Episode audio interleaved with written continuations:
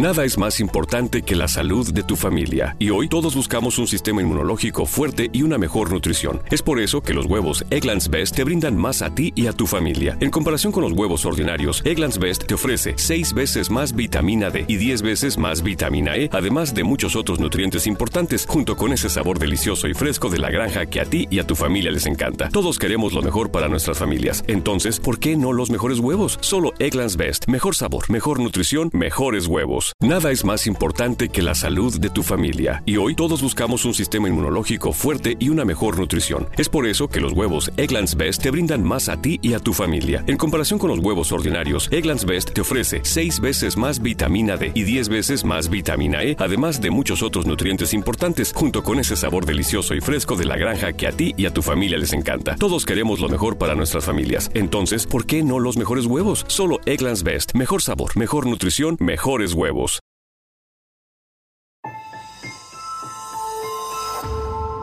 Durante años, se pensó que el Yeti vivía en los Himalayas. ¡Bienvenidos al Himalaya! Hoy, después de una extensiva investigación, sabemos que no es así. El Yeti está en México. Y este es su espacio. Yo, check this out.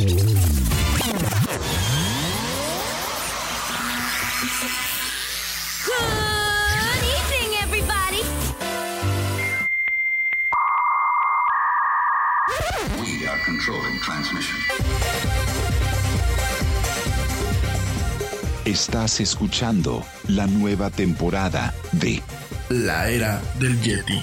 Tecnología, actualidad, arte, música, entretenimiento, política y mucho más en este espacio. La era del Yeti.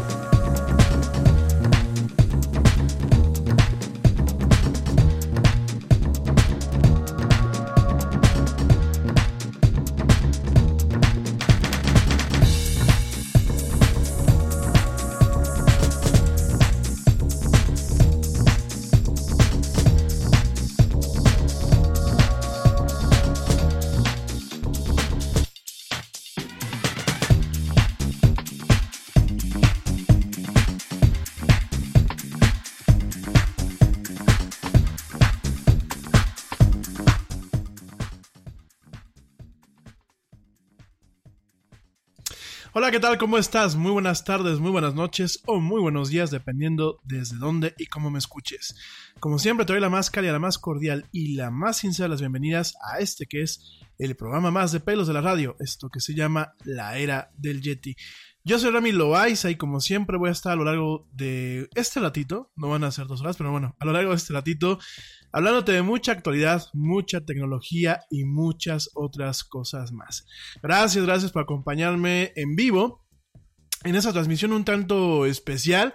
Esto, bueno, pues debido estamos, estamos empezando realmente una hora y media más tarde esta transmisión en vivo. Pero bueno, vamos a sacarle jugo a. Pues yo creo que a la media hora que vamos a tener. Realmente no quiero. No quise cancelar totalmente el programa el día de hoy. A pesar de que, bueno, por cuestiones de trabajo, pues ya nos tocó llegar aquí un poquito tarde, pero bueno, vamos a sacarle el máximo jugo a esta emisión. Y bueno, pues gracias a ti que también me sigues escuchando en diferido a través de las diferentes plataformas de streaming de audio, como lo es Spreaker, que como lo es, bueno, también Spreaker, como lo es Spotify, iHeartRadio, TuneIn, Stitcher, por supuesto YouTube y también las tiendas de podcast de eh, iTunes y de Google Play. Gracias, gracias por acompañarme hoy lunes, lunes 13 de mayo del 2019, en esta emisión en donde principalmente me voy a enfocar a hablar, bueno, te voy a dar algunos tips muy, muy someros, ya mejor mañana Mañana martes lo desarrollamos un poquito más. Pero te voy a dar algunos tips muy someros de cómo puedes formar, no solamente con tus hijos o con tus sobrinos, eh, o no solamente con tus alumnos, sino cómo puedes formar eh, ciudadanos digitales. Cómo puedes eh, formar, pues, inclusive tú mismo. Cómo te puedes formar a ti mismo para el tema de ser un buen ciudadano digital. Entonces vamos a estar platicando principalmente este tema y sobre todo también vamos a platicar un par de notas por ahí. La semana pasada ya no lo conté, pero la semana pasada uno de los cofundadores de Facebook eh, escribió un artículo directamente en lo que es el New York Times para decir que su recomendación es que a Facebook la partieran en varias entidades. Es decir, no solamente que se le sometía a una regulación más... Eh, pues más estricta. Bueno, realmente al día de hoy no se le está sometiendo a ningún tipo de regulación. Eh, lo que él está proponiendo es que se le someta a una regulación y además de todo eso se parta la empresa en varios fragmentos. Esto también con temas o con fines de buscar pues que no exista esta preponderancia que tiene actualmente la empresa junto con Twitter en torno a lo que es la comunicación personal, la comunicación de grupos y el tema de las redes sociales. Entonces vamos a estar platicando pues estos temas a lo largo de esta de esta prácticamente esta hora. Realmente hoy va a ser un programa muy rápido. Sí, les digo, la verdad es que los, el lunes 13 ya por aquí se están burlando. Realmente pues sí es un poco eh, fue un poco inesperado el compromiso que teníamos hoy eh, de última hora eh, de trabajo. Se nos alargó bastante el tiempo, pero bueno, por aquí estamos también para no, no fallarle a la audiencia de esto que es la era del Yeti. Bueno, por aquí me están comentando que se iba a platicar algo del episodio de ayer de Game of Thrones. No, fíjate que no. Fíjate que no. Yo creo que no hay nada que comentar. Creo que... Bueno, sí, sí hay algo que comentar.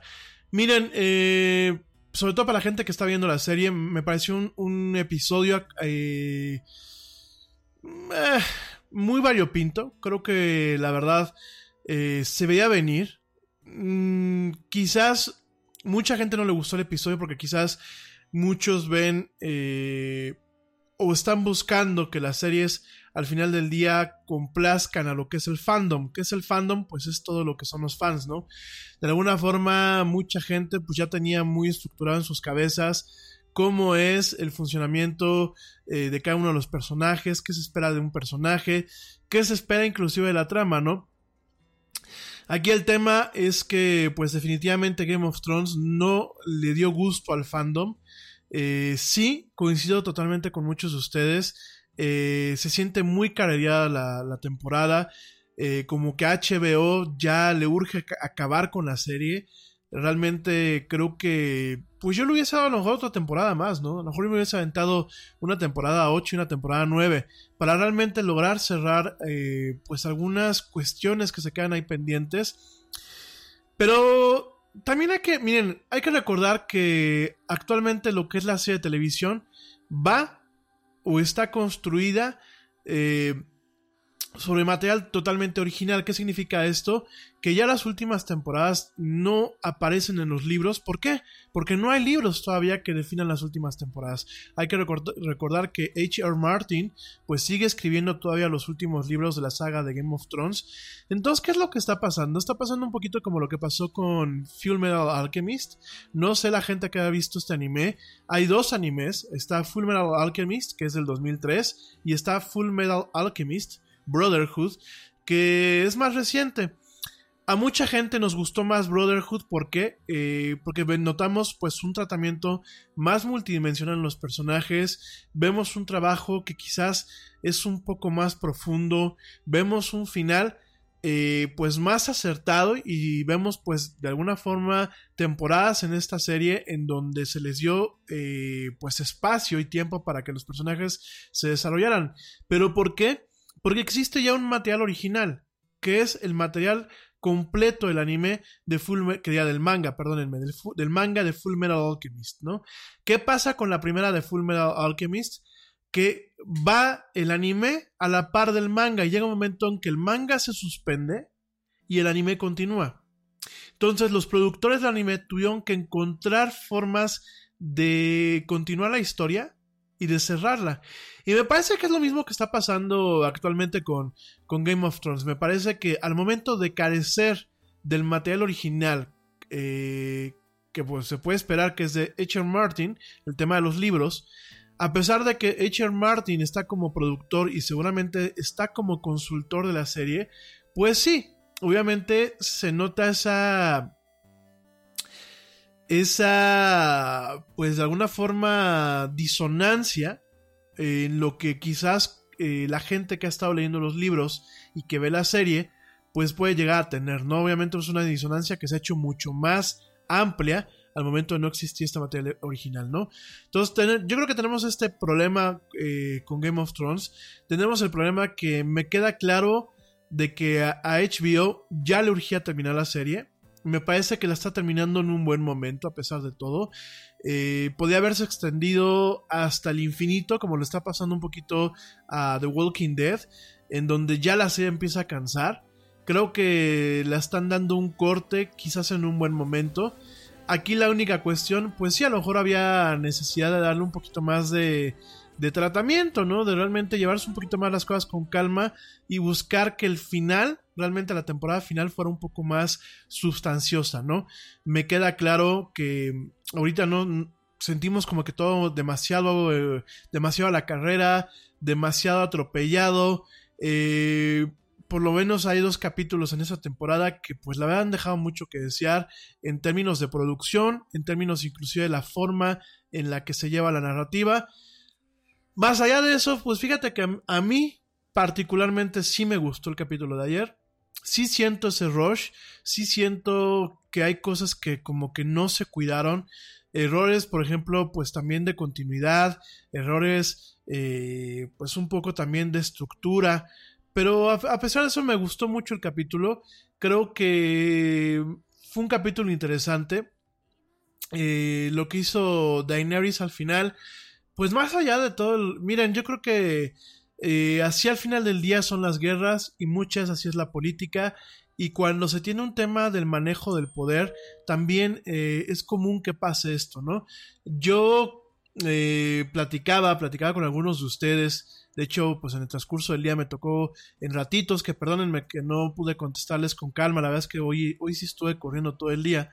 Eh, por ahí estaba yo platicando con algunos de ustedes y me decían, es que desde un principio, desde el principio de la serie, se dejaba ver que en algún momento, pues Daenerys iba a perder la razón como la perdió ayer, ¿no? Quiero pensar que en parte sí fue un snap, o sea, como, como por ahí me decía Joana. Creo que quiero pensar que en algún momento sí fue un, este, un snap. Quiero pensar que en algún momento también fue un tema eh, quizás hasta de cansancio o quizás de ver que realmente eh, pues lo que era el pueblo de King's Landing, lo que es toda la ciudad, pues no reconoció a la reina, ¿no? Por ahí me decía Juan Carlos, me dice, güey, es que si te fijas, realmente eh, cuando ella llegó y cuando sus tropas llegaron, no hubo un tema de una insurrección en contra de Cersei. Realmente, em, pues la gente siguió normal, ¿no? O sea, realmente no la reconocen como reina. Y ahí se cayó un poquito en el tema de la especulación maquiavélica, ¿no? Creo que ahí, eh, bueno, no especulación, estamos cayendo un poquito en términos muy maquiavélicos eh, de tratar realmente de entender muchas veces cómo se ejerce el poder y sobre todo cómo se consigue. Eh, en el príncipe, en el príncipe de Maquiavelo, el asesor de lo que era el príncipe le decía que habían dos formas de gobernar.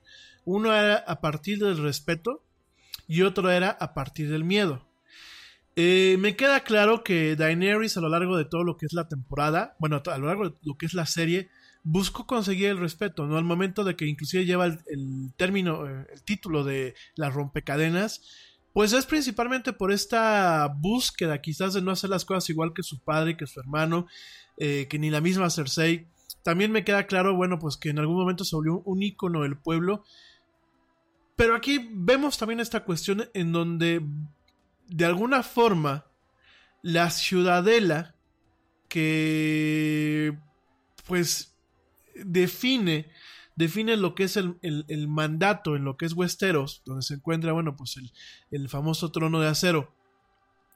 Y vemos que no, mm, de alguna forma no la reconocen como reina. Y de hecho la ciudad no se rinde hasta que tocan las campanas. Que también hay que ver quién, quién tocó las campanas. Digo, por supuesto no lo vamos a ver en la serie. Pero hay que tratar de entender que no fue una decisión oficial. Que realmente eh, todavía siguieron dando batalla.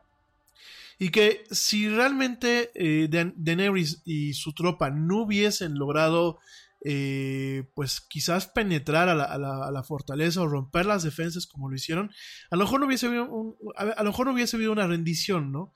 Entonces, ¿qué pasa? Traemos eso, traemos obviamente eh, la muerte de, de Melisandre. Entonces,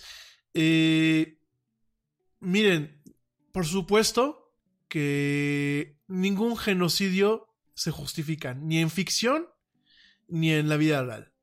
Por supuesto que son crímenes de guerra en el momento en que se están rindiendo y justamente en ese momento es cuando decide la mujer pues hacer su, su, su desmadrito como decimos aquí en México, ¿no?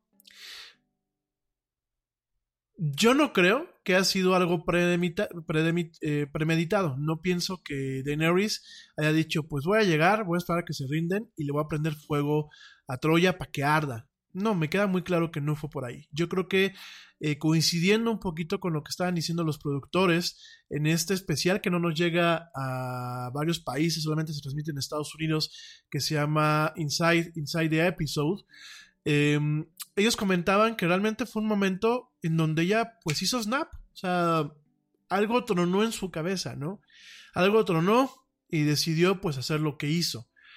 Eh, desafortunadamente, en términos de guerra y de política, muchas veces, si bien nunca va a ser justificable, nunca va a ser justo, nunca va a ser adecuado, inclusive, inclusive nunca va a ser necesario en términos humanísticos, me parece que esta parte en donde pues realmente enloquece, primero obedece a algo que ya viene desde prácticamente las primeras temporadas. Digo, hay que entender que el personaje de Daenerys pues aguantó un chorro, aguantó un chorro de, de, trastadas, aguantó eh, de alguna forma pues un mal sentimiento por parte de Westeros. No era gratis porque el papá era un loco y el hermano un hijo de la chingada, como decimos aquí en México.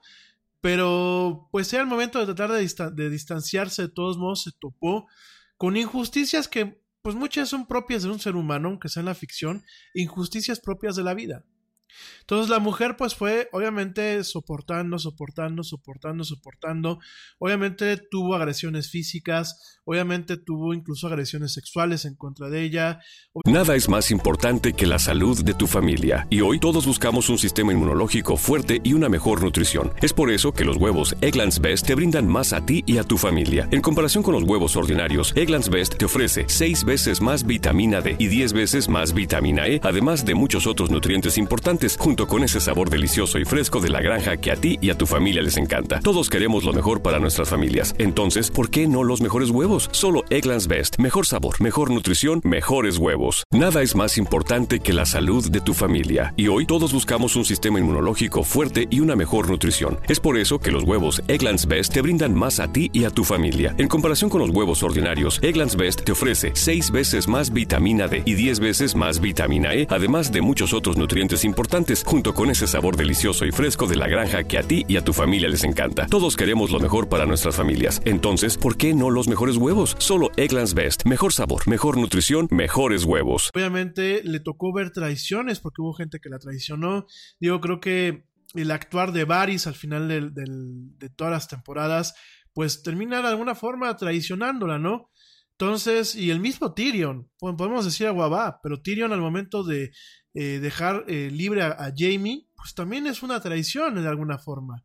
Entonces, vemos aquí un personaje que pues aguanta y por más que quiere cambiar el rumbo y por más que quiere de alguna forma mantenerse sobre una línea, creo que la gota que derrama el vaso es llegar a King's Landing, o como dicen en español, al desembarcadero del rey.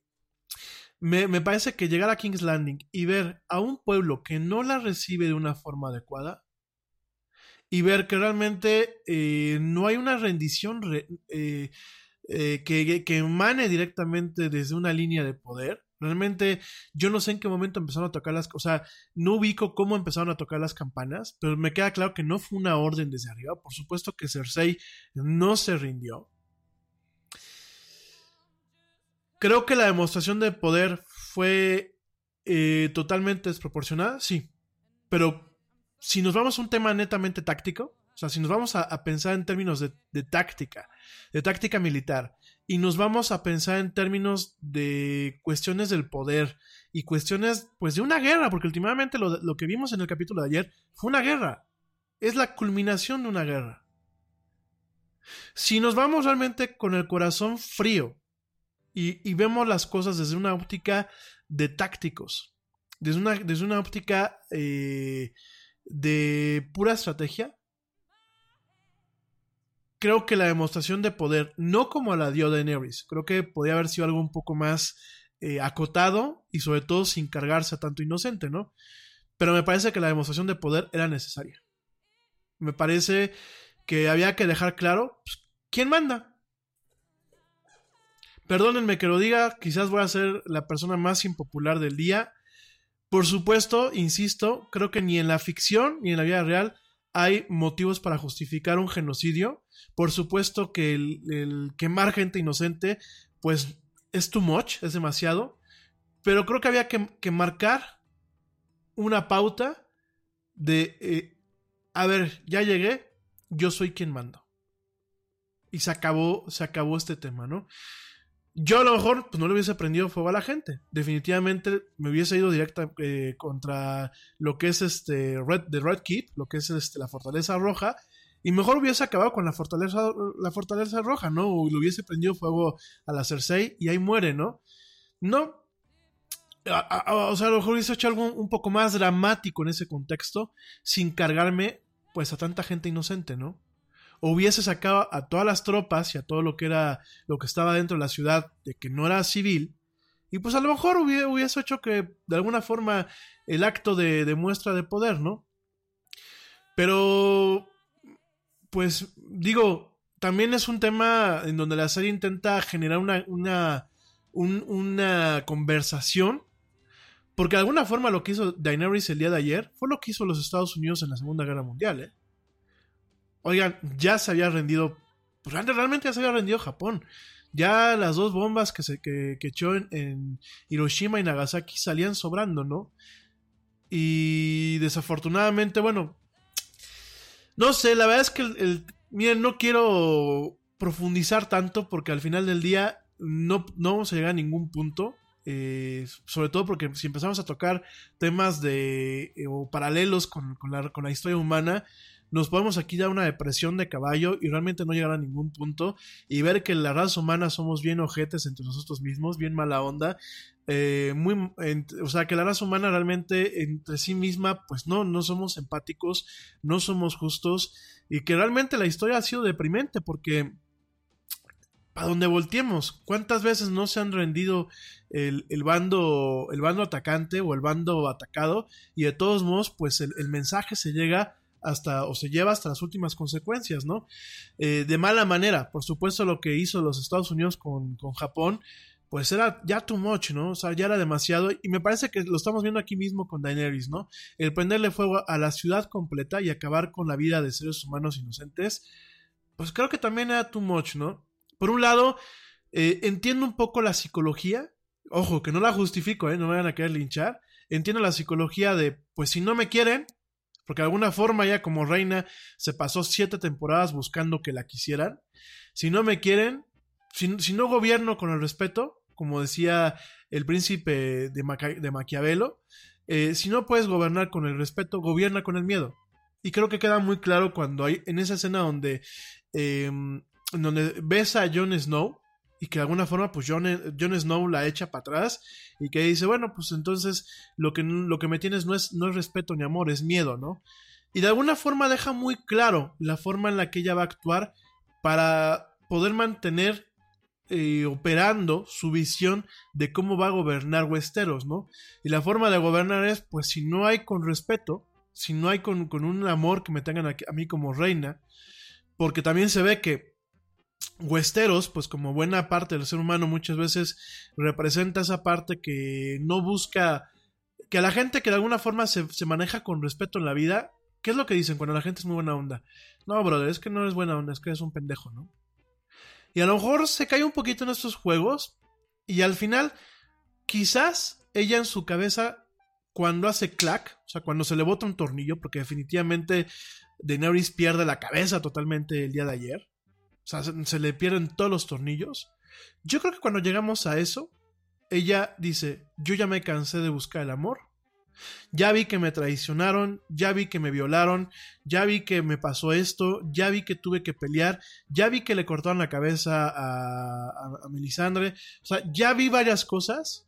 Definitivamente lo que voy a hacer es, eh, pues, eh, caer en este tema en donde, pues, si no puedo yo que me amen, me van a respetar por el miedo que me puedan tener, ¿no? Y eso ha sido, bueno, en incontables tiempos de la vida, de, la historia real de, la raza humana, ¿no? En ese sentido, yo creo que los showrunners, los productores, los escritores y H.R. Martin, pues de alguna forma están tomando estos factores de lo que es la historia humana y las están planteando acá, ¿no? Por aquí eh, me dice Luis González, me dice, como en la política, pues sí, de alguna forma también como en la política. La, la, única cosa, digo, porque sí me tocó ver los memes y de hecho yo los estuve compartiendo, en donde dicen, bueno, pues en la campaña, ¿no? Y en la campaña se pone a decir que ya va a hacer las cosas diferentes, que ya no va a quemar a nadie, que ya pues es la, la reina del amor y de la amistad. Y dicen, bueno, pues ya cuando ganó, pues sí, le prende fuego a todo, ¿no? Sí, es muy similar al tema de la política, sobre todo porque el poder corrompe, y creo yo que hay políticos que pueden tener buenas intenciones hasta que llegan en una posición de poder y cuando ven que pueden hacer lo que se les da la gana y que la, la, la de alguna forma el entorno en el que están viviendo justifica o, pie, o hace pensar que ellos eh, eh, que los fines justifican los medios pues es cuando muchas veces cometen arbitrariedades y se saltan todo tipo de cosas y se corrompen, ¿no? Y aquí es un poco esa parte pero también tenemos yo creo que la parte en donde definitivamente eh, Daenerys es una persona que sufrió muchísimo y que llegó un momento en que tiene ya un desequilibrio mental. Porque aparte es... Eh, Cersei no se rinde, le matan gente, todas las pérdidas que tuvieron contra el Rey de la Noche, eh, lo que haya perdido a sus dragones, la forma en en las, que lo perdió, el despecho que de alguna forma tiene en contra, pues, bueno, que recibe el despecho de Jon Snow, pues con esta dinámica, pues que él es, él es aparte de todo su sobrino y que es este sucesor al, al reino, las traiciones, porque como ella le dijo, oye, pues yo te dije que por favor no le dijeras nada a nadie, sobre todo porque a ver, aquí también es un tema, ¿no? Si yo como Jon Snow, si realmente a, mí no me interesa el trono, pues ¿para qué voy se lo digo a mi familia? Sobre todo porque, pues, por ejemplo, vemos a Sansa, que pues es una manipuladora y una chismosa desde el primer capítulo, pues ¿para qué vas si se lo dices, no? Entonces, vamos viendo que prácticamente en una, en una temporada a la mujer se le acumulan pues mil y un sinsabores, ¿no? Mil y un sin- sinsabores que pues, digo, ya llegado a ese extremo a donde a ella se le lleva, pues yo creo que eh, el hecho de que, miren, yo, yo me atrevo a pensar, digo, sin entrar en, en tantos detalles, yo me atrevo a pensar que a lo mejor ella sintió quizás en parte lo que te dije de voy a ejercer el poder para que si no me aman, pues me tengan miedo los cabrones. Pero a lo mejor también, ¿sabes que En algún momento las campanas la atalantaron, o a lo mejor dijo es una trampa, y pues le prendo fuego a todo, ¿no? O sea, no sé, la verdad es que es muy curioso porque de, hecho los fans en internet, todo lo que es el fandom, eh, se puso muy loco con el capítulo de ayer. O sea, hay, hay gente peleándose en internet por tratar de sacarle eh, pues un análisis concreto al capítulo de ayer.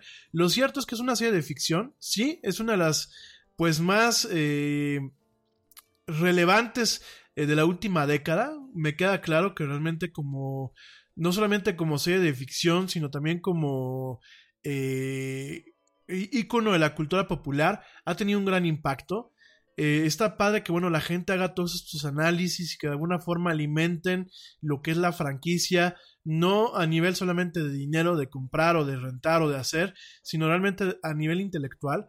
Pero también no nos clavemos tanto en la textura y sobre todo hay que ser fríos, porque creo que mucha de la gente que se sintió ofendida, pues bueno, por ahí decían es que hay mucha gente que le pusieron Daenerys o Khaleesi a sus hijos, ¿no? A sus hijas. Digo, para empezar no hay que ser ridículos. O sea, por favor hay que tener dos dedos de frente y dejar de ponerle a los niños o a las niñas nombres de personajes de televisión. Por favor. Por favor. Eso por, por, por un lado, ¿no? Por otro lado, digo, de hecho esto viene desde un tiempo muy atrás, en donde eh, hay un, inclusive un episodio de Los Simpsons de las primeras temporadas, en donde pues primero el personaje eh, se llama Homero, eh, un personaje de una serie como tipo Miami Vice, y sale pues todo aquí este, eh, como un buen policía. Y después cuando, cuando los productores se alocaron, lo dejan como un retrasado mental, ¿no? Y de alguna forma viene, viene un choque con lo que es el, el- el papel de Homero Simpson, ¿no? Entonces, dejando a un lado este tema, yo creo que ya de verdad hay que fajarse los pantalones y pensar como seres humanos operantes normales, dejar de ponerle nombre de personajes de ficción a los niños, aunque suenen muy bonito, punto número uno. Y punto número dos, pues yo creo que eh, al final del día, dejando toda esta mamonería a un lado, lo cierto es que la serie está hecha por humanos, está hecha tomando cosas que ya están en el, de alguna forma, en el entramado lo que es no solamente la cultura colectiva, no solamente la cultura popular, sino inclusive la memoria histórica del ser humano. Y digo, realmente no, no te puedes casar con un personaje de televisión. O sea, eh, mucha gente pues le dolió ver la forma en la que a Daenerys en el último episodio prácticamente la convierten de la heroína a una villana, ¿no? Y de hecho por ahí ya hubo gente que empezó a escalar a decir que era una forma de demeritar a una mujer, que era un tema, un, tipo de machismo, que porque de alguna forma estaban tratando de quitarle el mérito de poder gobernar adecuadamente. Yo creo que hay que dejar de buscarle tres pies al gato y, y estar tratando de encontrar dobles o triples lecturas donde no las hay. Lo cierto es que es una serie de ficción, lo, lo cierto es que es un tema de entretenimiento. Está padre que la audiencia se involucre. Digo, a mí, si el día de mañana produzco alguna, alguna serie, pues me encantaría que hubiese este tipo de química. Pero lo cierto es que, bueno, pasó lo que pasó, porque inclusive hay gente que en la página de Wikipedia de Game of Thrones y de los escritores les han puesto las peores cosas y de hecho hay gente que los ha amenazado de muerte en estas últimas 24 horas. Chavos, no hay que clavarse. Es una serie de televisión. Está padre, nos da para nos da que platicar, nos da eh, temas sobre cuáles reflexionar, pero hasta ahí. O sea, yo creo que hay que eh, entender que, que además las series no están hechas, de verdad, gente. Eh, cuando uno crea algo, si intentas darle un gusto a tu audiencia, pero tampoco es democracia. Con el advenimiento de las redes sociales, pensamos que todo debe de ser una democracia y que todo el mundo tenemos que tener injerencia sobre las cosas. Y no, está bien que uno escuche el feedback como creador, está bien que uno escuche el feedback, pero también está bien que uno diga, pues me late implementar esto o me late quedarme con mi visión. Porque, pues si no te gusta cómo se, se van dando una cosa, digo, busca formas de entretenimiento interactivo en donde pues entonces tú vayas de alguna forma permeando cómo sean las cosas, ¿no? No sé si me entiendan, o sea, oye, ¿no te gusta cómo está Game of Thrones ahorita? Pues mejor juega un juego de videojuego, juega un videojuego. O sea, me queda más claro que un videojuego, eh, de alguna forma, el outcome de la historia, pues a lo mejor lo puedes ir tú permeando, ¿no? Sobre todo los juegos de rol, más o menos tú vas permeando cómo van, cómo van desarrollándose las historias. Digo, si no te gusta, ¿no? Eh, dice por aquí Alba Martínez, dice que creo que ella cree que los millennials le dan demasiada importancia a ese tipo de cosas. Pues no solamente los millennials, Alba. Fíjate que yo me acuerdo de tiempos donde estaba Dinastía, este, eh, El Cazador, Magnum, eh, Bonanza, ese tipo de series. Este, mismas telenovelas, o sea, mismas telenovelas. Bueno, aquí en México no se diga más. ¿Cuántas veces no eh, hayan habido telenovelas donde, la villana es tan mala y tan creíble que la gente se la encuentra en la calle y le reclaman? O sea, yo creo que este no es un tema de los millennials. Por supuesto, ahora el millennial se ofende con cualquier cosa, ¿no? No puedes poner algo que sea crudo porque ya se están ofendiendo. Este, no puedes. Me queda claro que si los contenidos no los haces como ellos quieren, ya se ofenden. Pero, perdón. Al final del día, yo creo que es un tema ya de toda la vida. O sea, yo creo que eh, la gente al final del día es este. Eh, se identifica tanto con, una, con un personaje, con una trama o con un concepto que a veces pierde un poco la noción de que pues últimamente son conceptos que no son interactivos, que tienen un, principio y un fin definido por un escritor o por una serie de escritores y que últimamente, bueno, pues no, no, no van a, no, o sea, no nos va a gustar al final del día. O sea, habrán cosas que nos gusten, habrán cosas que no nos gusten, pero bueno, pues es lo que hay, ¿no? En fin, pues según yo no tenía nada que decir acerca del capítulo de ayer y ya comenté bastantes cosas, pero bueno. Mi gente, me voy rápido un corte, rapidísimo, ya vuelvo. Regresando, bueno, pues tocamos los puntos de la agenda. Te recuerdo que este es un programa muy corto, pero mañana nos ponemos al corriente con todo lo demás. Mis redes sociales, facebook.com diagonal la era del Yeti, Twitter arroba el Yeti oficial e Instagram arroba la era del Yeti. No me tardo nada, estamos en esta noche de Yeti a la carrera, en esto que es la era del Yeti, no me tardo.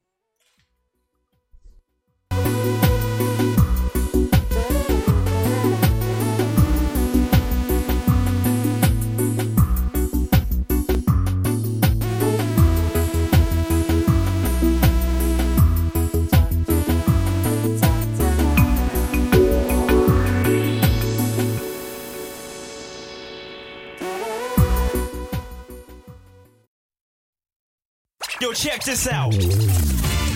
Este corte también es moderno. No te vayas.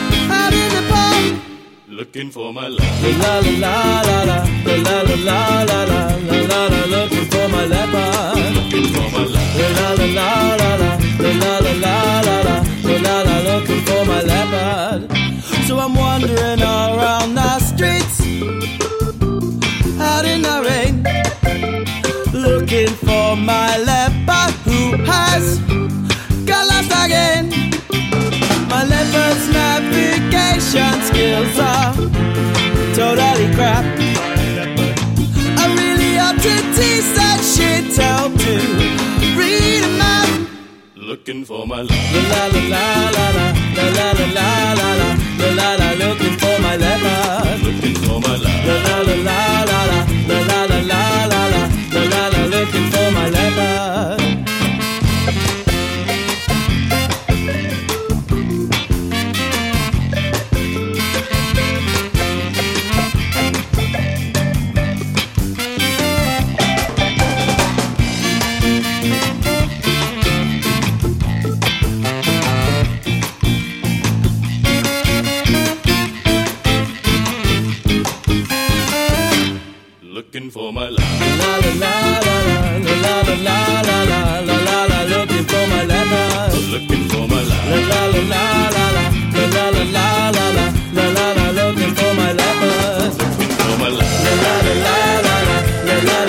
Nada es más importante que la salud de tu familia. Y hoy todos buscamos un sistema inmunológico fuerte y una mejor nutrición. Es por eso que los huevos Egglands Best te brindan más a ti y a tu familia. En comparación con los huevos ordinarios, Egglands Best te ofrece 6 veces más vitamina D y 10 veces más vitamina E, además de muchos otros nutrientes importantes, junto con ese sabor delicioso y fresco de la granja que a ti y a tu familia les encanta. Todos queremos lo mejor para nuestras familias. Entonces, ¿por qué no los mejores huevos? Solo Egglands Best. Mejor sabor, mejor nutrición, mejores huevos. Te preocupas por la salud de tu familia y hoy un sistema inmunológico fuerte y una mejor nutrición son más importantes que nunca. Es por eso que los huevos Egglands Best te brindan más a ti y a tu familia. En comparación con los huevos ordinarios, Egglands Best te ofrece 6 veces más vitamina D y 10 veces más vitamina E, además de muchos otros nutrientes importantes, junto con ese delicioso sabor fresco de granja que a ti y tu familia les encanta. No son tiempos ordinarios, entonces, ¿por qué darle a tu familia huevos ordinarios? Solo Egglands Best. Mejor sabor, mejor nutrición, mejores huevos. la la la la la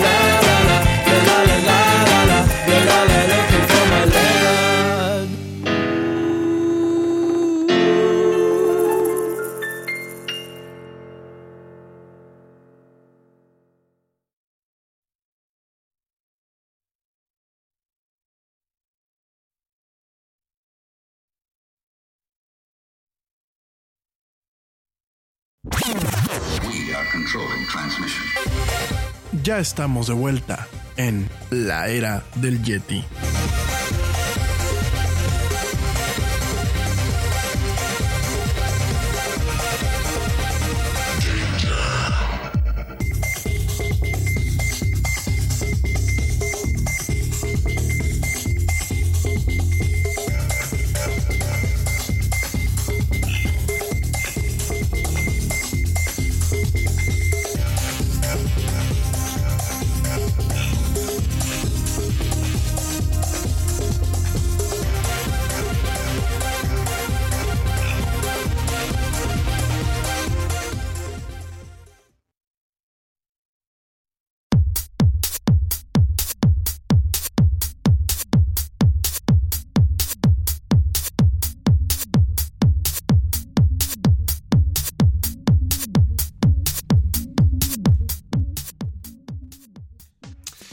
Estamos de vuelta en esto que es la era del Yeti. Gracias a la gente que pues, hoy me acompaña. No voy a mandar saludos porque si no me voy a quedar aquí 15 minutos más.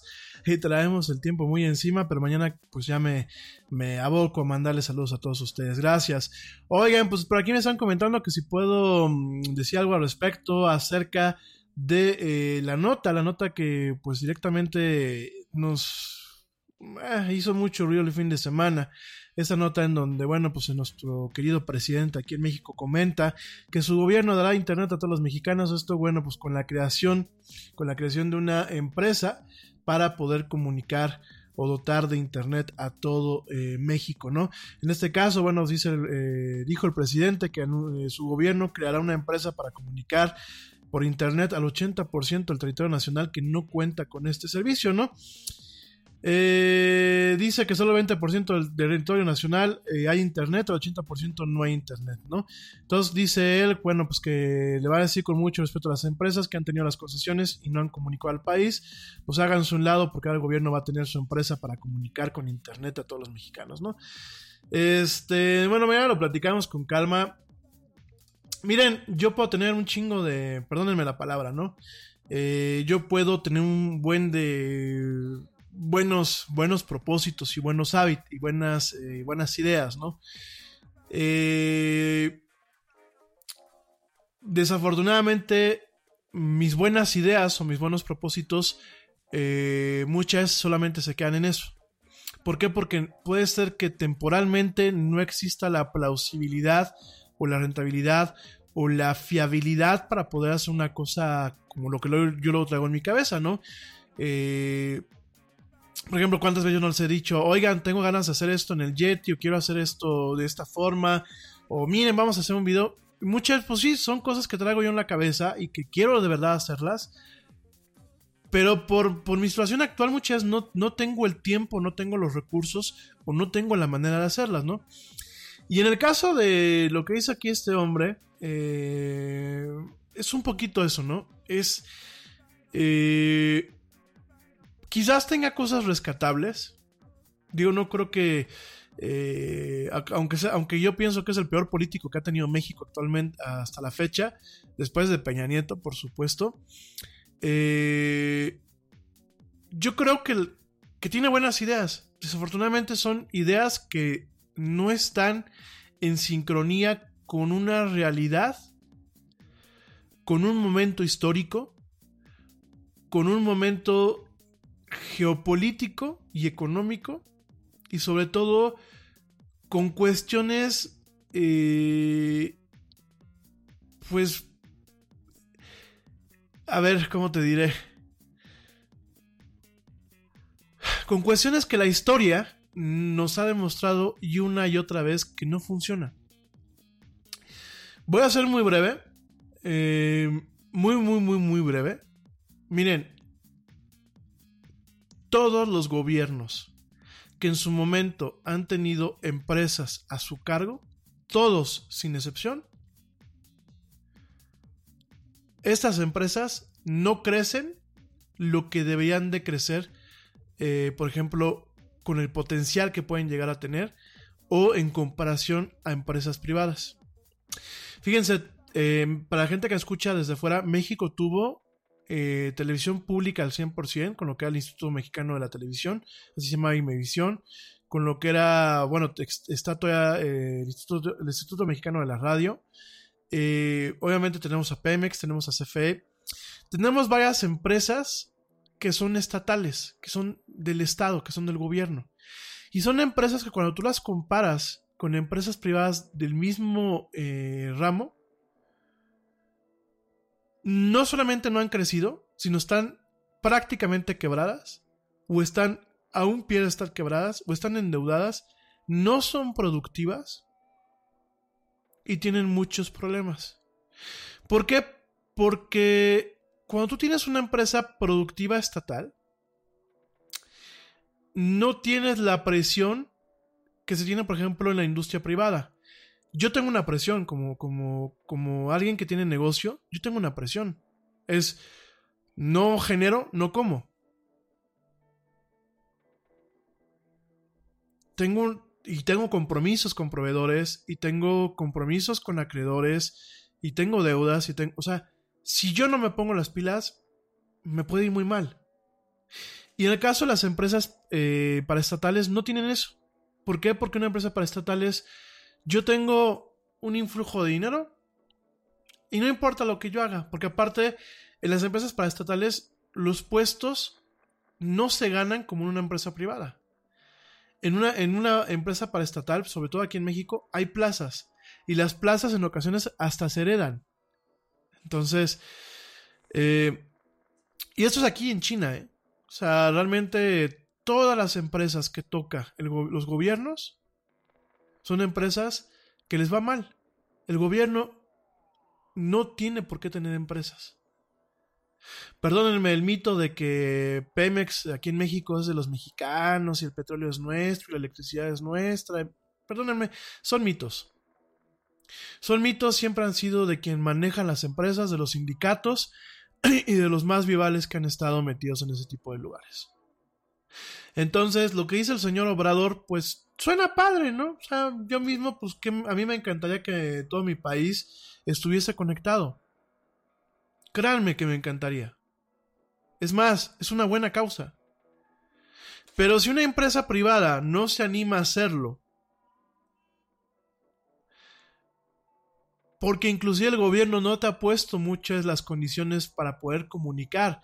Porque, oye, si, no me, si, no, si tú no me permites los permisos para tirar cable y no me facilitas las instalaciones eléctricas o no me facilitas el tema de la seguridad, porque pues por ahí como, como me enteré el otro día, no hay gente de Telmex que dice, yo no llevo, yo no llevo algunas partes del estado de Michoacán, por ejemplo, no llevo la conectividad de internet, no porque no esté planeada, sino porque cada vez que voy con mis camiones me asaltan, se roban el cable, se roban la herramienta, amenazan a mis trabajadores, pues yo no llevo nada, ¿no?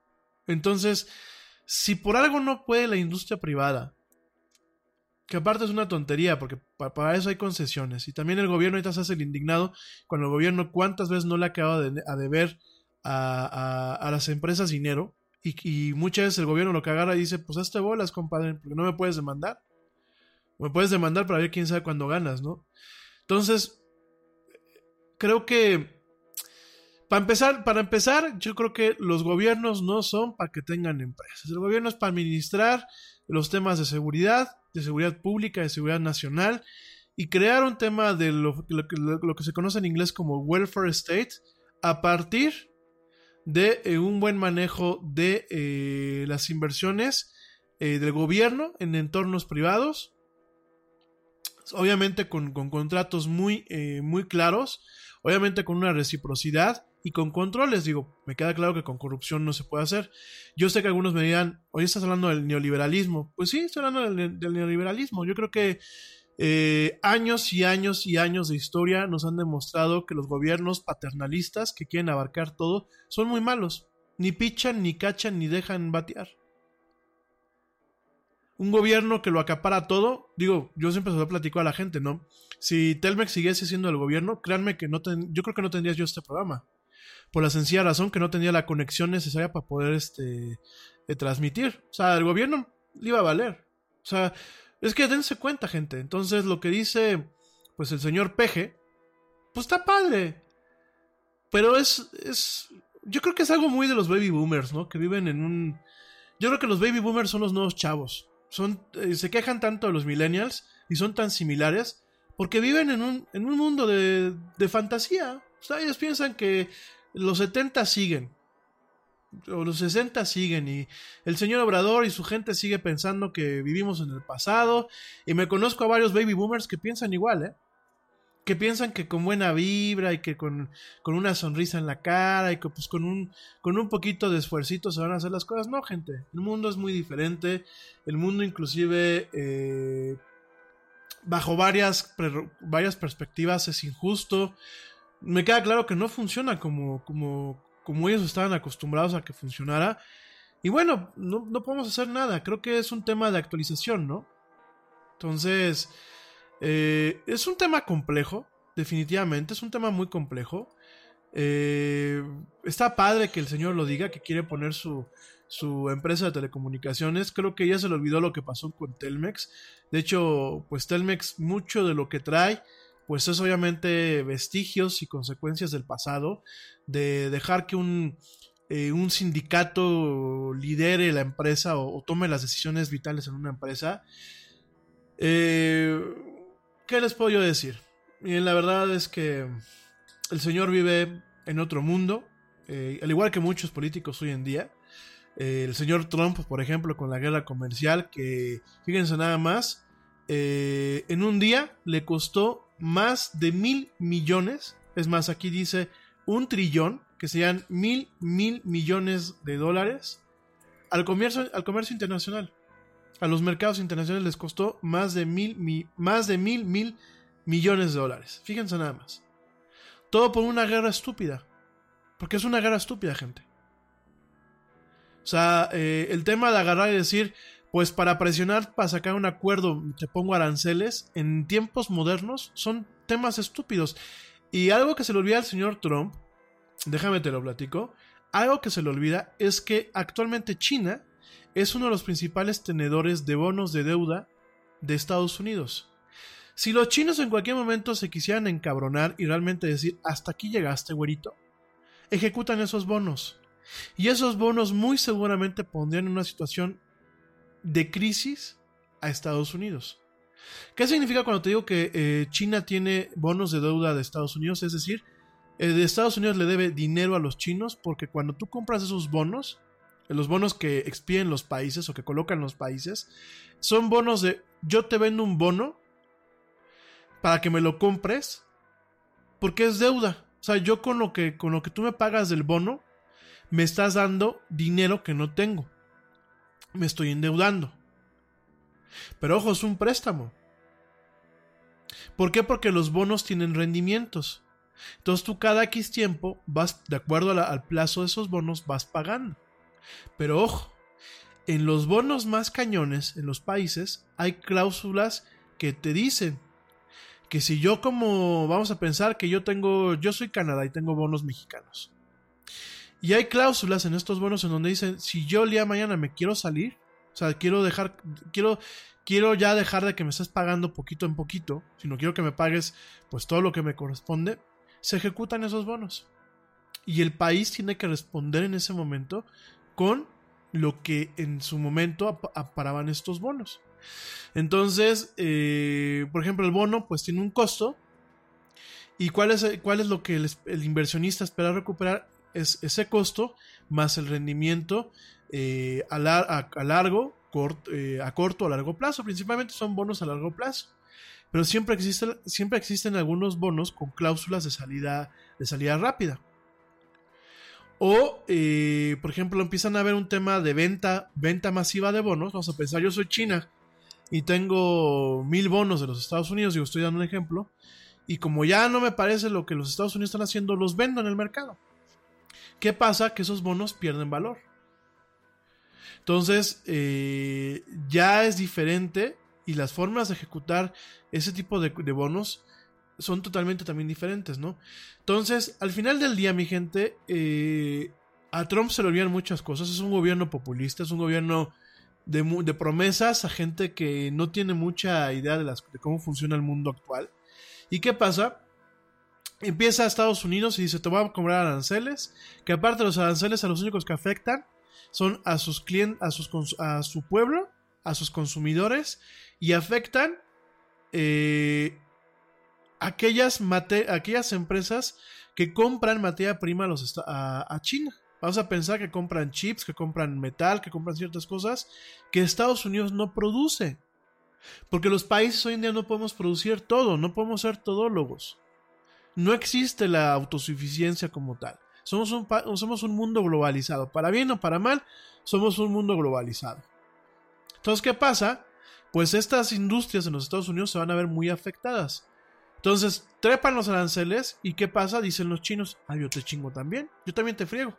¿Y saben contra quién se van a ir los chinos? Se van contra todas aquellas importaciones a su país de temas del campo y se van directamente contra todos los granjeros y, campesinos que apoyan a Trump.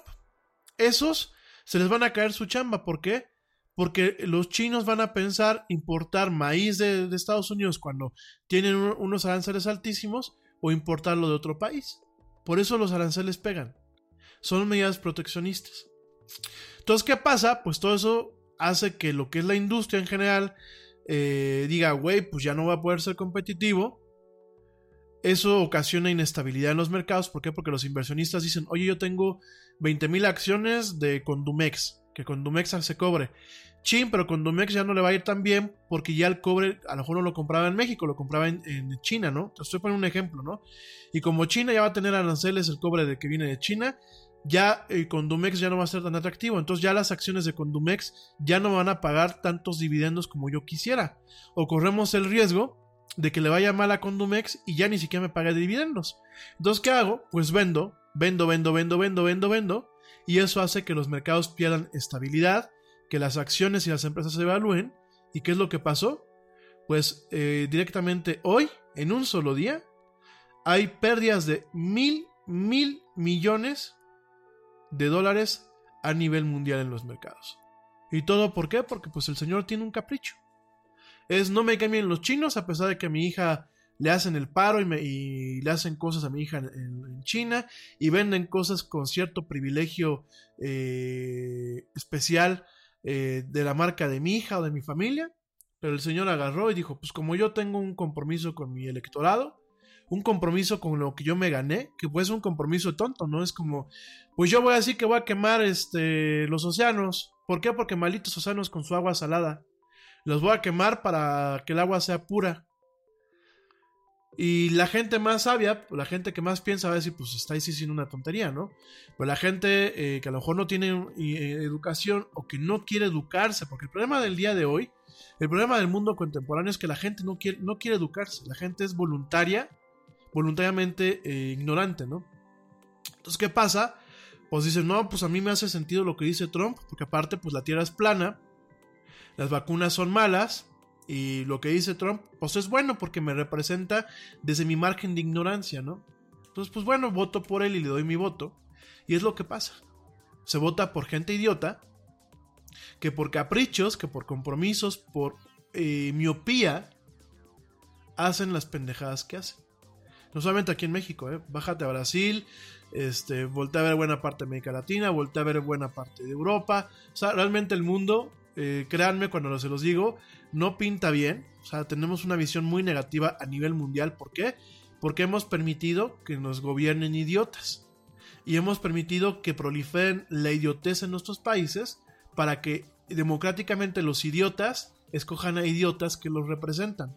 Entonces tenemos a un idiota como Trump que ve el daño que le está haciendo a la economía, a la economía de su propio país. El problema es que su propio país, al ser una economía tan fuerte y al, y al ser el principal socio comercial de muchos países, pues si se lo carga la tristeza, nos va a cargar a todos. Si meten a problemas en China, que problema, eh, China es otra potencia, pues nos van a meter en problemas a todos, ¿no? Y de ahí nos vamos, ¿no? Entonces tenemos a un señor allá que está con su guerra comercial. Tenemos aquí a otro que hace pajas mentales, que definitivamente no vive en, la realidad. Y de nada se nada más cuenta, o sea, nada más sin, sin querer atacar la experiencia, porque yo siempre los he dicho. La gente mayor trae mucha experiencia y de hecho hay gobiernos en donde el señor que tiene 70, 80 años está gobernando porque tiene experiencia. Desafortunadamente hay mucho baby boomer que ha sabido moverse eh, con su verbo, pero que no vive en la realidad.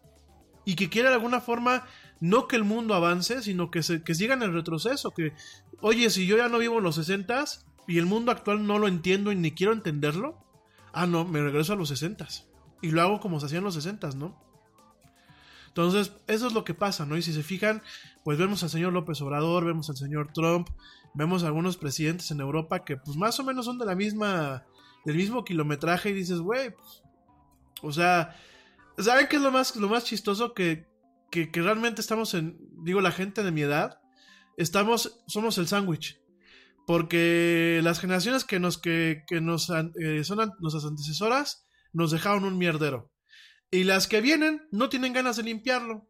Porque no les gusta ensuciarse las manos, porque se ofenden de todo, porque nada les parece, porque todo les huele feo, porque no los puedes ni ver, este... Así que como no les puedes echar una mala mirada, porque ya te están denunciando de que me vio feo.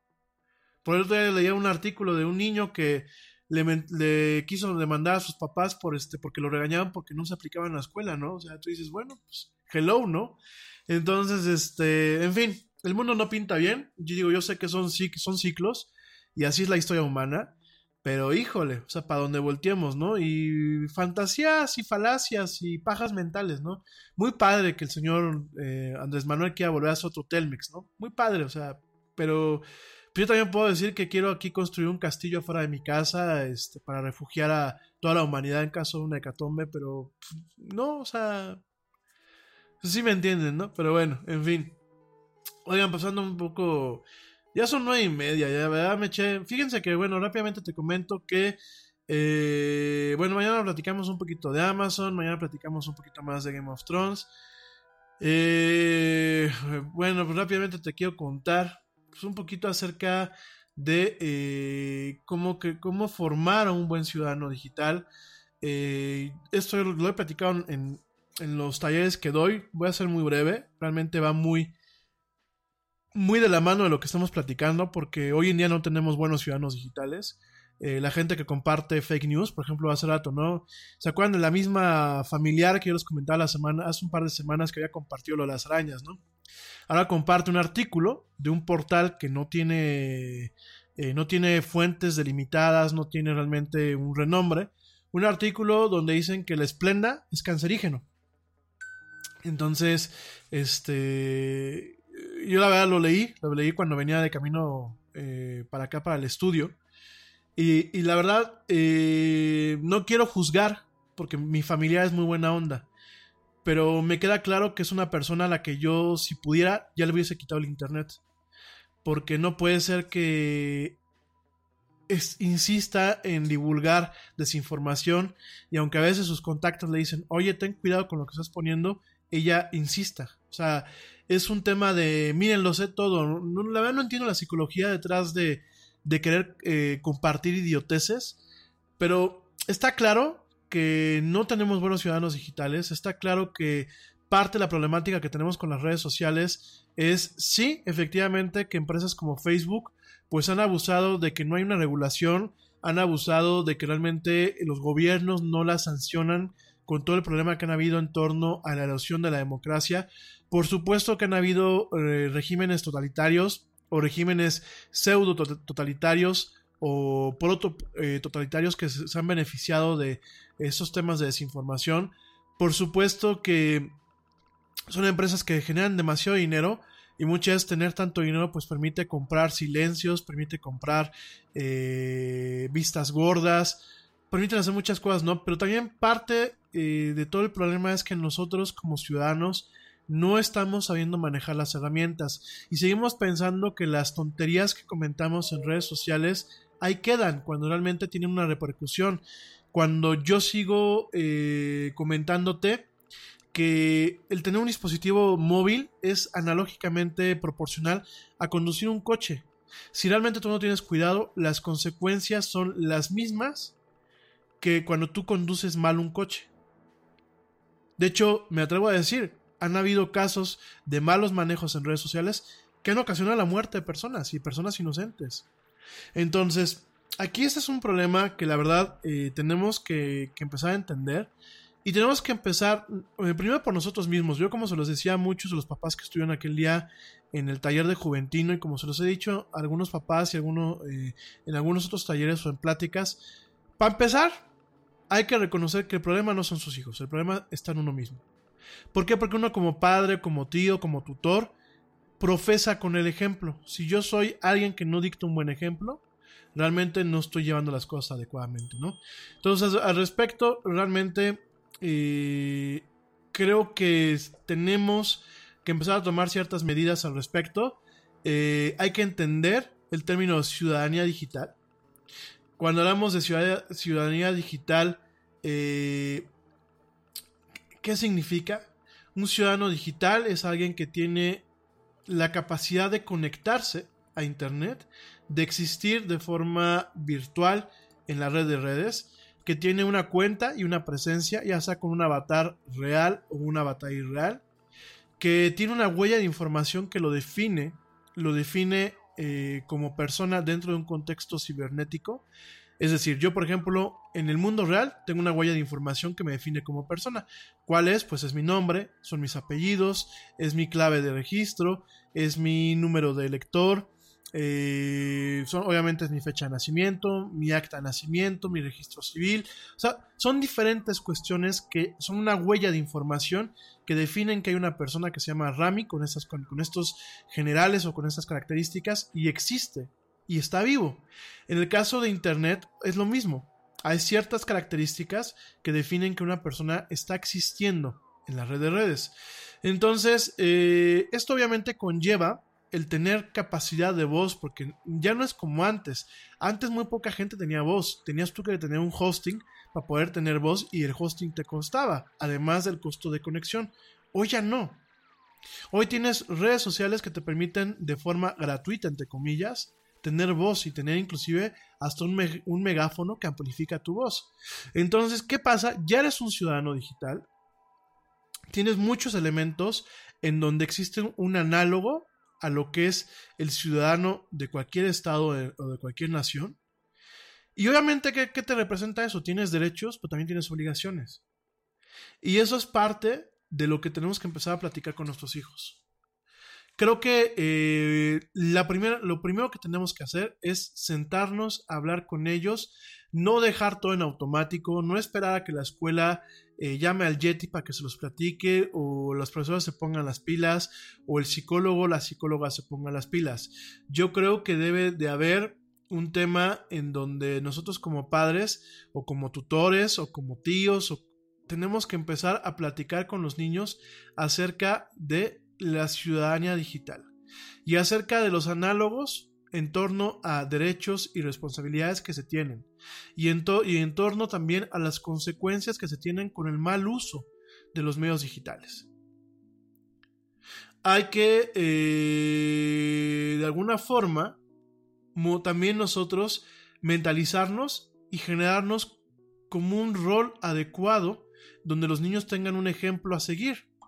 Porque si ven que papá, si ven que papá se la pasa todo el día subiendo tonterías, si ven que mamá le da por subir fake news o por estar comentando cosas que no debe de comentar, si ven que papá se la pasa todo el día en el teléfono, si ven que papá es irrespetuoso, si ven que comparte el pack, si ven que no tiene cuidado, si ven que mamá eh, hace check-in de todas partes con gente que no conoce, si ven que los papás tienen mil amigos en Facebook, eh, si ven que hay un mal uso de los medios, que papá y mamá no investigan, que lo primero que ven es lo que comentan muchas veces en las conversaciones o en las pláticas, pues obviamente los niños eso lo van a aprender.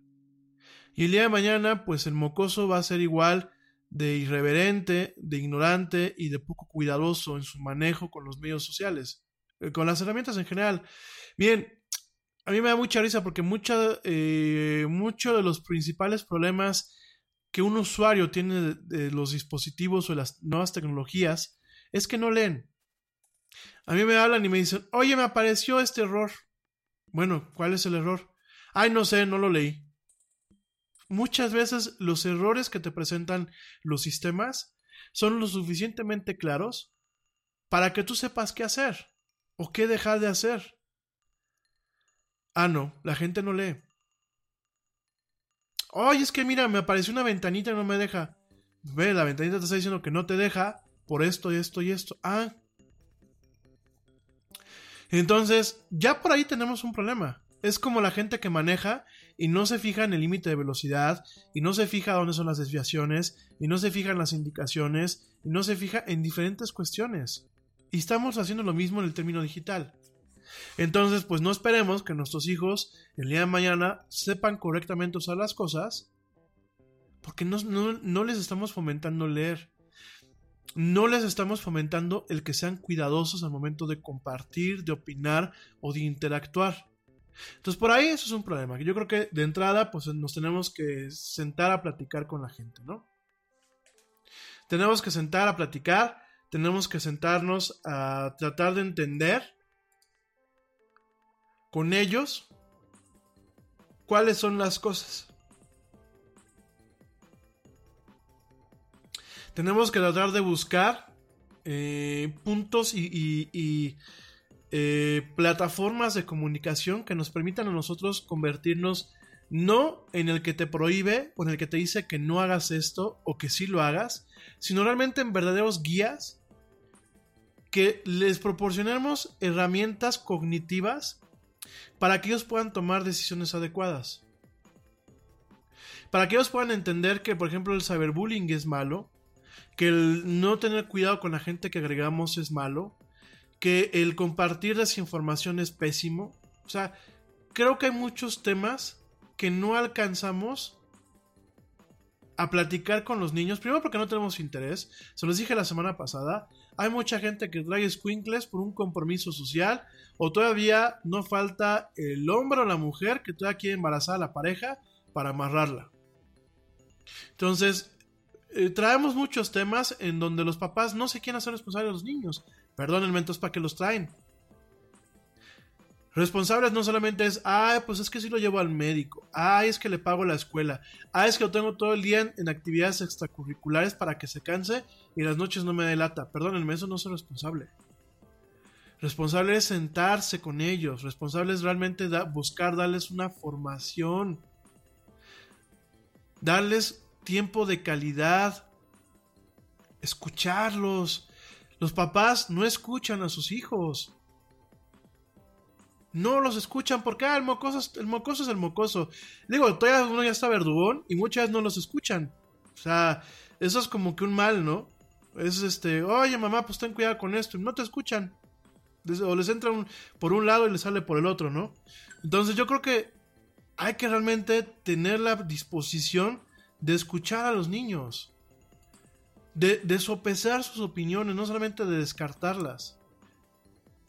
Y de buscar generar puentes, que ya mañana lo platicamos con un poquito más de calma, para poder llegar a ellos, ¿no? Yo creo que hay ocho puntos sobre los cuales se pueden plantear pláticas. Digo, esto no lo he dicho todavía en los talleres, en los talleres nuevos los voy a platicar, pero principalmente es seguridad de Internet, seguridad y privacidad, relaciones y comunicación, el tema del cyberbullying, todo lo que es eh, huella digital, reputación, identidad e imagen propia, acceso a los medios de información y respeto al copyright y a las creaciones y al trabajo de las demás personas. Entonces, bueno, mañana lo vamos a platicar con más calma. Eh, quiero nada más para cerrar el tema y dejarlos con un poco, con una invitación a la reflexión. Fíjense que hoy, este pasado fin de semana, aquí en México tenemos a un, a un periodista que aparte es un actor, es un actor eh, de teatro, un actor de doblaje, es un cuate que tiene muchos, mucho, mucho, mucho tiempo. De hecho, eh, buena parte de su carrera, además de ser comentarista, además de ser analista, además de ser escritor y periodista, además de ser eh, un cuate que se dedica a la sátira política y a la sátira social, eh, tenemos una cosa también. Tenemos una cosa en donde este señor eh, salió, salió con un personaje, un personaje que se llama Broso, que es un, es un payaso, un payaso, un payaso de la calle de aquí de México, eh, salió opinando de política. Y el señor, a lo largo de los últimos sexenios, le ha tirado a todos los presidentes, porque su trabajo es ser crítico del gobierno. Miren, como ciudadanía, nosotros no podemos ser condescendientes del gobierno, porque el gobierno es nuestro empleado el gobierno vive de los impuestos y de las responsabilidades que nosotros tenemos como empleado. Entonces, eh, nunca, nunca, nunca se puede apoyar a un gobierno eh, de forma ciega. Y aunque un gobierno haga un buen trabajo, siempre debe de existir la crítica por parte de sus ciudadanos que permita que el gobierno realmente se mantenga en un eje operacional y que realmente sea justo, sea operativo y realmente los impuestos que uno deposita en el gobierno se vean aprovechados de una forma óptima. Entonces, ¿qué pasa? Eh, el señor, pues todos los sexenios ha criticado a los presidentes y a los gobiernos. Ah, le tocó al gobierno actual. Y salió una persona eh, burlándose de él. Digo, eso, si quieres verlo así, pues es parte de la interacción eh, en estos términos políticos. Pero terminó, terminó metiéndose con la difunta de su esposa. Y eso es algo que se presta mucho hoy en día con algo que se llama doxing, que ya lo hemos platicado varias veces. Y, y miren, eh, aquí el tema, gente, es el doxing, porque no solamente pasa en el entorno, por ejemplo, con lo que pasó con Broso, ¿no? Eh, dentro de lo que es el bullying, y ya lo veo entre los niños, el doxing es me meto a tu perfil, veo quiénes son tus papás, veo quién es tu familia, veo cómo, cómo estás tú, veo quién eres y te ataco con eso. Entonces aquí el tema de reflexión es uno, no caigamos en esas cosas tan viles en el, en el tema de las interacciones en las redes sociales porque eso es un tema de vileza humana al final del día. Y dos, no dejemos nuestros perfiles a la mano de todos para que podamos eh, caer en ese tipo de cuestiones, ¿no? Ya mañana con más, eh, con más calma lo platicamos. Eh, cinco recomendaciones rápidas es hay que ser amable en las redes sociales, hay que mantener las cosas privadas, no hay que creer todo lo que vemos, no hay que compartir de más y hay que levantarnos por los demás. Mañana los platicamos con un poquito más de calma. Eh, espero que, bueno, eh, con esta, esta, este, este preámbulo, realmente mañana tengamos un programa muy interesante en donde también podamos platicar y discutir las cosas con ustedes. Y bueno, que realmente empecemos a buscar generar buenos ciudadanos digitales. En fin, mi gente, ya me voy. Yo sé que este fue un programa muy variopinto, fue un programa muy sui generis el día de hoy. Eh, no me gusta que se den las cosas así. Eh, no me gusta tener que faltar al compromiso que tengo con ustedes. Sin embargo, bueno, pues ahorita chamba es chamba y desafortunadamente eh, aquí en México ahorita la, la chamba está escasa, entonces lo que caiga hay que, hay que aprovecharlo. Pero bueno, por aquí seguimos el día de mañana martes, en punto, ahora sí espero yo, de las 7 pm en una emisión más de esto que es La Era del Yeti. Mil gracias a ti por acompañarme, gracias por tus comentarios. Mañana seguimos platicando muy a gusto. Espero que tengas un excelente lunes, un excelente principio de semana, a ti que me escuchas en vivo y a ti que me escuchas en diferido. Espero que tengas un excelente y maravilloso día. Yo soy Rami Loaiza, esto fue La Era del Yeti. Pórtense mal, cuídense bien. Eh, si se portan muy mal, me invitan. Y bueno, nos escuchamos mañana en punto de las 7 pm. Gracias por escucharme y como dice el tío Yeti, vámonos. ¿Por qué? Pues porque ya nos vieron. Nos escuchamos el día de mañana.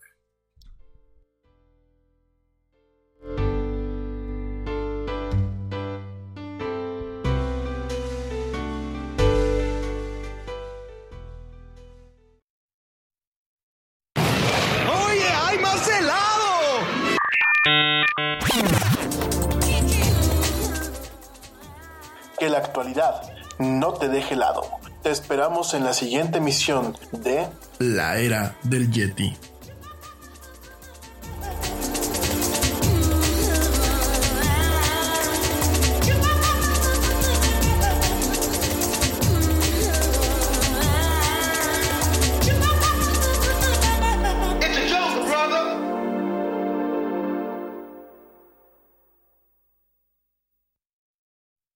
Nada es más importante que la salud de tu familia y hoy todos buscamos un sistema inmunológico fuerte y una mejor nutrición. Es por eso que los huevos Egglands Best te brindan más a ti y a tu familia. En comparación con los huevos ordinarios, Egglands Best te ofrece 6 veces más vitamina D y 10 veces más vitamina E, además de muchos otros nutrientes importantes, junto con ese sabor delicioso y fresco de la granja que a ti y a tu familia les encanta. Todos queremos lo mejor para nuestras familias. Entonces, ¿por qué no los mejores huevos? Solo Egglands Best. Mejor sabor, mejor nutrición, mejores huevos. Te preocupas por la salud de tu familia y hoy un sistema inmunológico fuerte y una mejor nutrición son más importantes que nunca. Es por eso que los huevos Egglands Best te brindan más a ti y a tu familia. En comparación con los huevos ordinarios, Egglands Best te ofrece 6 veces más vitamina D y 10 veces más vitamina E, además de muchos otros nutrientes importantes, junto con ese delicioso sabor fresco de granja que a ti y tu familia les encanta. No son tiempos ordinarios, entonces, ¿por qué darle a tu familia huevos ordinarios? Solo Egglands Best. Mejor sabor, mejor nutrición, mejores huevos.